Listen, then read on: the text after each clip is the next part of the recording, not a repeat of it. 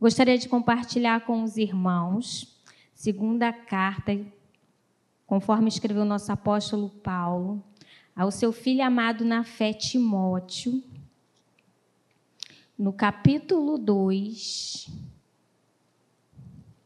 do verso 1 até o verso 15. Eu gosto muito dessa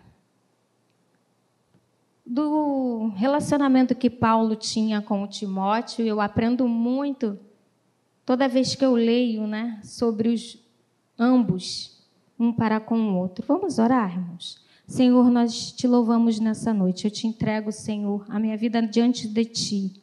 Usa os meus lábios, Senhor, para falar. E se porventura eu disser algo que não te agrade, que teu Espírito Santo venha falar a cada coração, porque a tua palavra por si só, ela já é, Senhor, algo que nos edifica. Tu venha, Senhor, abençoar a minha vida e a vida de cada um aqui. Toca nos meus lábios, Senhor, como uma tenaz para que venha purificar e que eu só venha falar aquilo, Senhor, que tu desejas, em nome de Jesus. Amém. Vamos ler, irmãos, segundo Timóteo, no capítulo 2, do 1 ao 15. Eu vou estar lendo, os irmãos acompanhem. Na minha Bíblia diz assim: Tu, pois, filho meu, fortifica-te na graça que está em Cristo Jesus. E o que de minha parte ouviste, através de muitas testemunhas, isso mesmo transmite a homens fiéis e também idôneos para instruir a outros participa dos meus sofrimentos como bom soldado de, Jesus, de Cristo Jesus. Nenhum soldado em serviço se envolve em negócios desta vida, porque o seu objetivo é satisfazer aquele que o arregimentou. Igualmente, o atleta não é coroado se não lutar segundo as normas. O lavrador que trabalha deve ser o primeiro a participar dos frutos. Pondera o que acabo de dizer, porque o Senhor te dará compreensão em todas as coisas. Lembra-te de Jesus Cristo ressuscitado de entre os mortos, descendente de Davi, segundo o meu evangelho, pelo qual estou sofrendo até algemas, como malfeitor. Contudo, a palavra de Deus não está algemada. Por esta razão, tudo suporto por causa dos eleitos, para que também eles obtenham a salvação que está em Cristo Jesus, com eterna glória. Fiel é esta palavra. Se já morremos com Ele, também viveremos com Ele. E se perseveramos, também com Ele reinaremos. Se o negamos, Ele, por sua vez, nos negará. E somos infiéis, Ele permanece fiel, pois de maneira nenhuma pode negar-se a si mesmo recomenda estas coisas,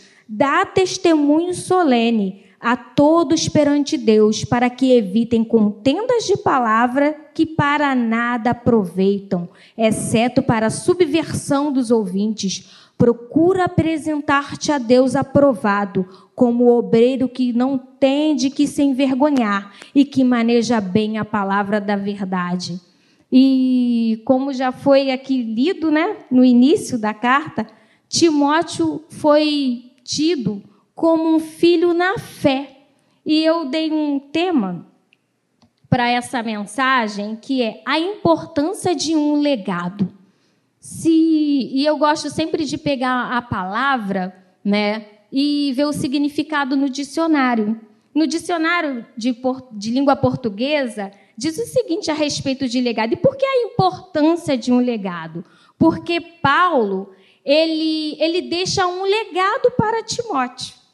Porque ele já sabia que brevemente ele não estaria mais ali. E Timóteo foi visto, nós vemos em diversas outras partes da palavra, como um filho na fé para Paulo. E por isso ele passa esse legado. E a palavra legado, no dicionário, diz o seguinte: Legado é uma disposição feita em um testamento para benefício de outra pessoa. É deixar algo de valor ou não para outra pessoa. Vem do latim, legatus. Legado também é alguém que vai para uma missão especial para representar um líder religioso. Olha só, legado também é para aquela pessoa que vai para fazer algo para representar seu líder religioso, ou seja, Timóteo, ele faz esse papel muito bem, tanto que nessa carta a gente vê sempre Paulo recomendando a ele. Outra coisa interessante também sobre o legado: um legado pode ser constituído por alguma coisa imaterial. O Império Romano, por exemplo, deixou um forte legado cultural, linguístico e que ainda se verifica em muitas sociedades hoje em dia. Outro exemplo de um legado imaterial é o legado intelectual deixado por vários filósofos e pensadores do passado. Tudo aquilo que a gente aprende, que a gente adquire, isso é um legado. A gente tem também, assim, grandes teólogos. Eu gosto muito de John Stott. Ele nos deixa, é, C.S. Lewis, com seus livros, suas literaturas, eles nos deixam o que aprender. Isso é um legado. As nossas atitudes, tudo que nós fazemos, né? Até uma receita que você tem de família que você dá o seu toque, você passa para outra, é algo imaterial, mas isso também é um legado, né? É interessante saber isso. Legado também é quando um governo de um país se junta com outro para determinada missão e uma tarefa de caráter temporário, em caráter extraordinário. E tudo isso a gente vê quando Paulo escreve a Timóteo, né? Que ele tem Timóteo como um filho espiritual. Duas das últimas cartas do apóstolo Paulo foram destinadas a quem? A esse jovem chamado Timóteo. Várias outras citações bíblicas fornecem também informações suficientes para nós conhecermos ele melhor como alguém que auxiliou Paulo e muitas outras pessoas através do mando de Paulo, porque quando Paulo não podia, ele pedia a Timóteo. Eu acho interessante que para nós recebermos um legado, nós precisamos o quê? Ser presente. E Timóteo ele sempre foi presente. Sempre que Paulo estava ali, precisando, Timóteo sempre se colocava. Gente, às vezes, quando vai no banco receber algum, vai fazer alguma coisa, até no correio agora não tem a senha, a gente tem que pegar a senha. Se você não está ali, passam a tua vez, não é assim? Né? Aí, se a gente não está presente, a gente perde a vez, a nossa vez passa para outro. Olha só, na, quando eu leio essa carta e quando eu vejo a vida de Timóteo, eu vejo que não é diferente com as coisas de Deus, com as coisas do Senhor. Timóteo sempre estava presente, irmãos. Há pouca dúvida sobre a conversão de Timóteo. E é mencionado pela primeira vez, sabe aonde que ele é mencionado? Lá na carta de Atos, no capítulo 16, no verso 1 quando, quando Paulo faz a sua segunda viagem missionária, que ele chega em Listra, ali as pessoas dão testemunho acerca de Timóteo.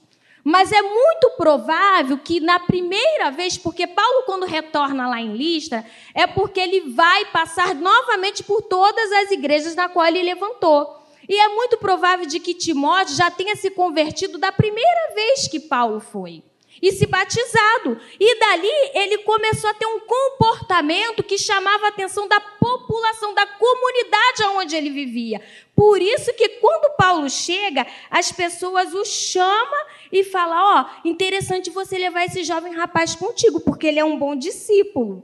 E nisso nós observamos um fato interessante sobre o caráter de Timóteo. Timóteo era um rapaz ainda que novo, porque grandes teólogos dizem que ele era jovem, muito novo, quando ele foi chamado ali. Ele era, devia ter entre 17 a 20 anos, mais ou menos. Ele era um pré-adolescente à juventude, mas tinha um caráter. Um caráter de querer buscar, de querer servir, e de tal ponto que deram testemunho dele. E foi em Listra na primeira viagem que talvez Paulo enfrentou uma grande Paulo enfrentou uma grande perseguição que provavelmente ele se converteu. Lá em Atos 14, verso 9, a gente vê quando Paulo está lá pela primeira vez, ele foi apedrejado, sofreu uma grande, grande perseguição. Mas mesmo vendo todo o perigo, mesmo Timóteo vendo todo o perigo que Paulo passou, ele quis servir ao Senhor. Ele quis ter uma intimidade com Deus. E, e eu acho interessante isso. Para que eu venha ter um legado, para que eu deixe um legado, eu preciso querer. E aquele rapaz, ele quis. Mas olha o que é interessante na vida de Timóteo, né? Ele tinha uma mãe, que o nome da mãe dele é Eunice, e uma avó chamada Lloyd. E o pai de Timóteo, segundo as escrituras, ele era grego. E possivelmente ele era descrente. Não era uma pessoa crente. E essas duas mulheres, tinham que ser mulheres mesmo de Deus, temente, também tiveram um grande legado na vida de Timóteo, porque elas ensinaram e instruíram, a ponto de que, quando eu leio lá em 2 Timóteo 1,5, Paulo cita: pela recordação que guardo de tua fé sem fingimento. Olha como Paulo se retrata para esse rapaz, da fé dele sem fingimento, a mesma que primeiramente habitou em tua avó Loite e em tua mãe Eunice, e estou certo de que também em ti. Eu me admiro muito de Paulo, e principalmente porque se tem uma visão de que Paulo assim manda as mulheres não falar, manda as mulheres é, ele quer ensinar, na verdade, é tudo uma questão de contexto cultural, quando Paulo fala tudo que ele fala para a carta aos Coríntios, principalmente em relação às mulheres. Mas Paulo sempre enaltece as mulheres. Se nós formos ver dentro da palavra, ele enaltece, tanto que ele fala assim: ó, que tu aprendeu primeiramente de sua avó e de sua mãe a importância que nós, como mães, como mulheres, temos no legado dos nossos, de deixarmos um legado para os nossos filhos, para que eles venham dar frutos. E Paulo vê isso, e Paulo entende isso na vida dessas mulheres, e ele cita o nome delas. Olha, ele está instruindo ali o seu filho na fé, e aí ele pega e fala assim, mas lembra também, olha, de tudo que tu aprendeu. Com certeza ele fala assim, sabe por quê? Porque ele sabia a importância que a mãe e a avó tinham na vida de Timóteo. Porque se a Eunice Lloyd não tivesse uma importância na vida de Timóteo, eu creio que Paulo jamais ia citar essas mulheres aqui. E quando Paulo ouviu o bom testemunho sobre Timóteo dos cristãos, aí o que, que ele faz? Ele convida esse rapaz para o acompanhar.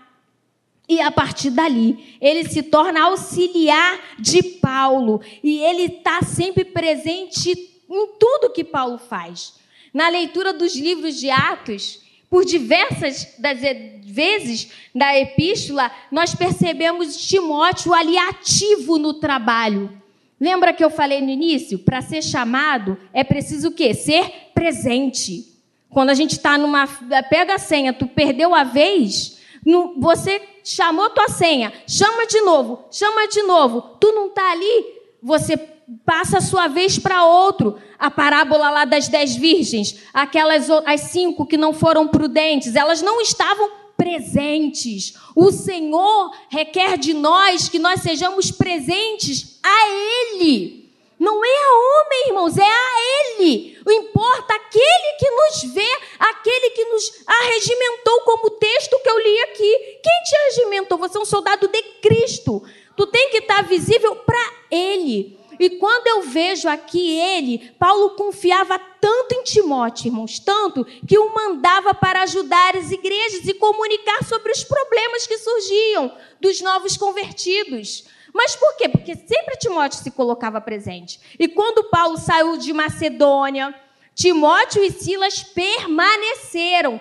Em Atos 17, 14, está assim: ó, então os irmãos promoveram sem detença a partida de Paulo para os lados do mar, porém Silas e Timóteo continuaram ali. Se ele foi visto como um filho na fé porque ele era uma pessoa presente, era uma pessoa ativa. Depois eles até alcançaram Paulo de novo. E várias vezes Timóteo ia e voltava ajudando no trabalho de pregar o evangelho, de edificar os irmãos. Timóteo estava com Paulo quando a carta aos Tessalonicenses foram escritas. Ele estava lá. Quando você lá em 1 Tessalonicenses 1:1 e em 2 Tessalonicenses 1:1, você vai ver isso. Ele estava lá presente. Ele era um rapaz ativo, ele era alguém que queria, que tinha sede. Alguém que tem sede vai atrás de água. Eu gosto de beber água bem gelada. Não tem como você não, não querer Entendeu?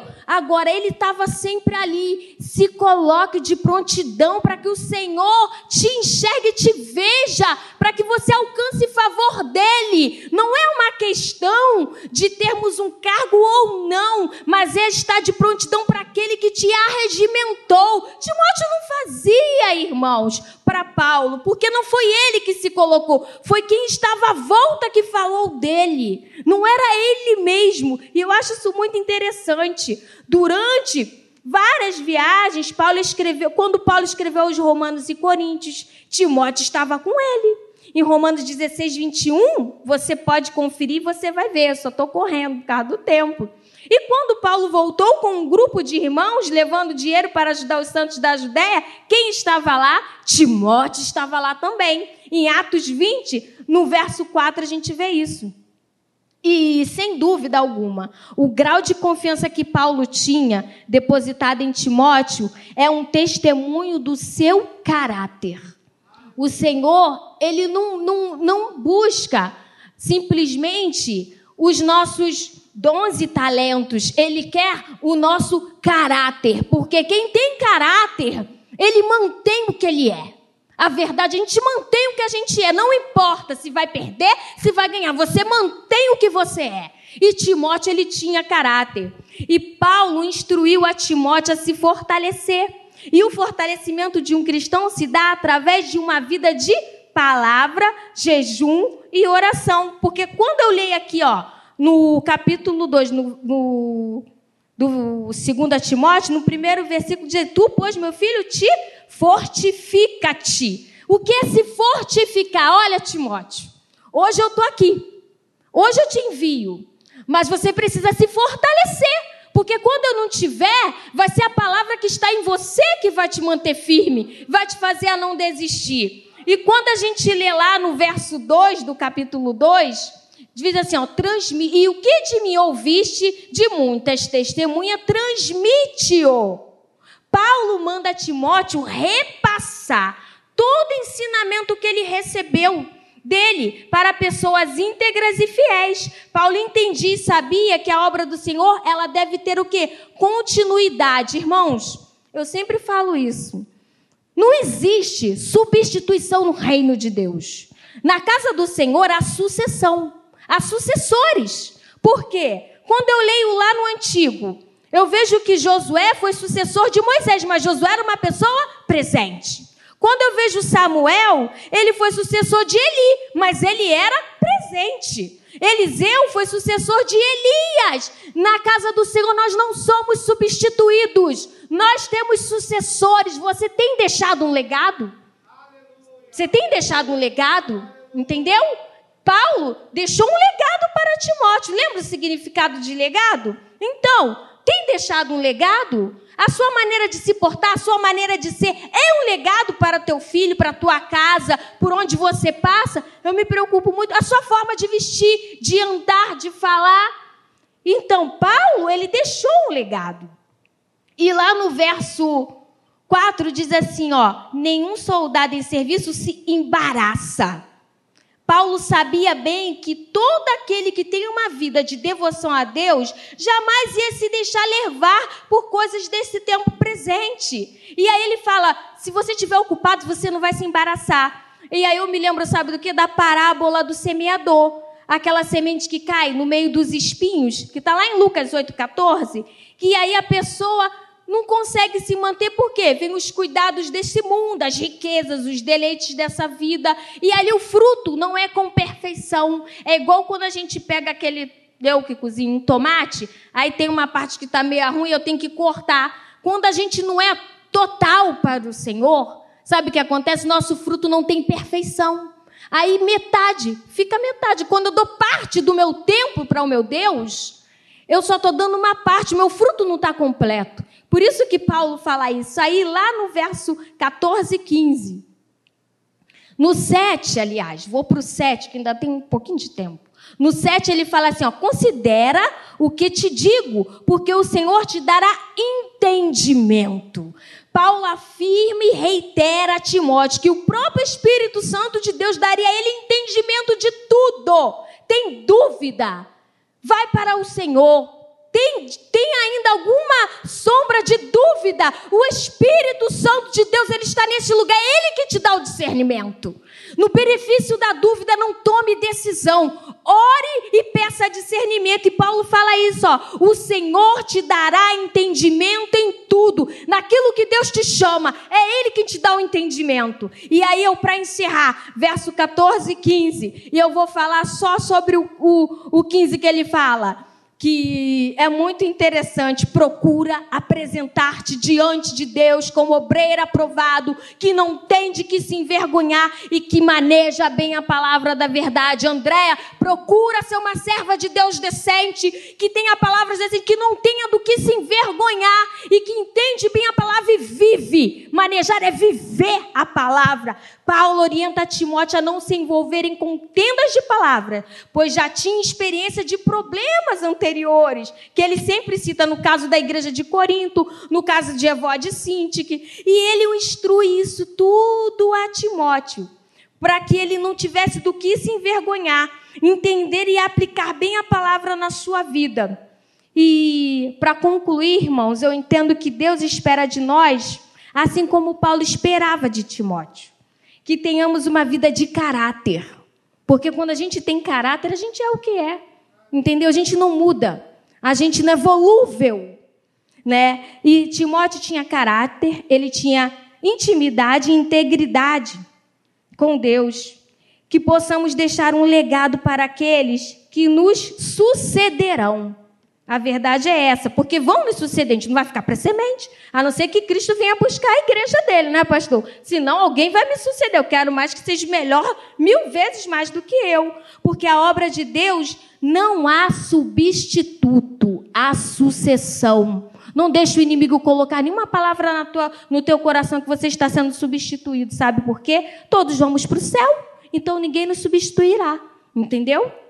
A sucessão e qual é o seu legado. O que você tem deixado para legado? Que o Senhor Deus nos abençoe nessa noite e que o Espírito Santo de Deus fale melhor a cada coração.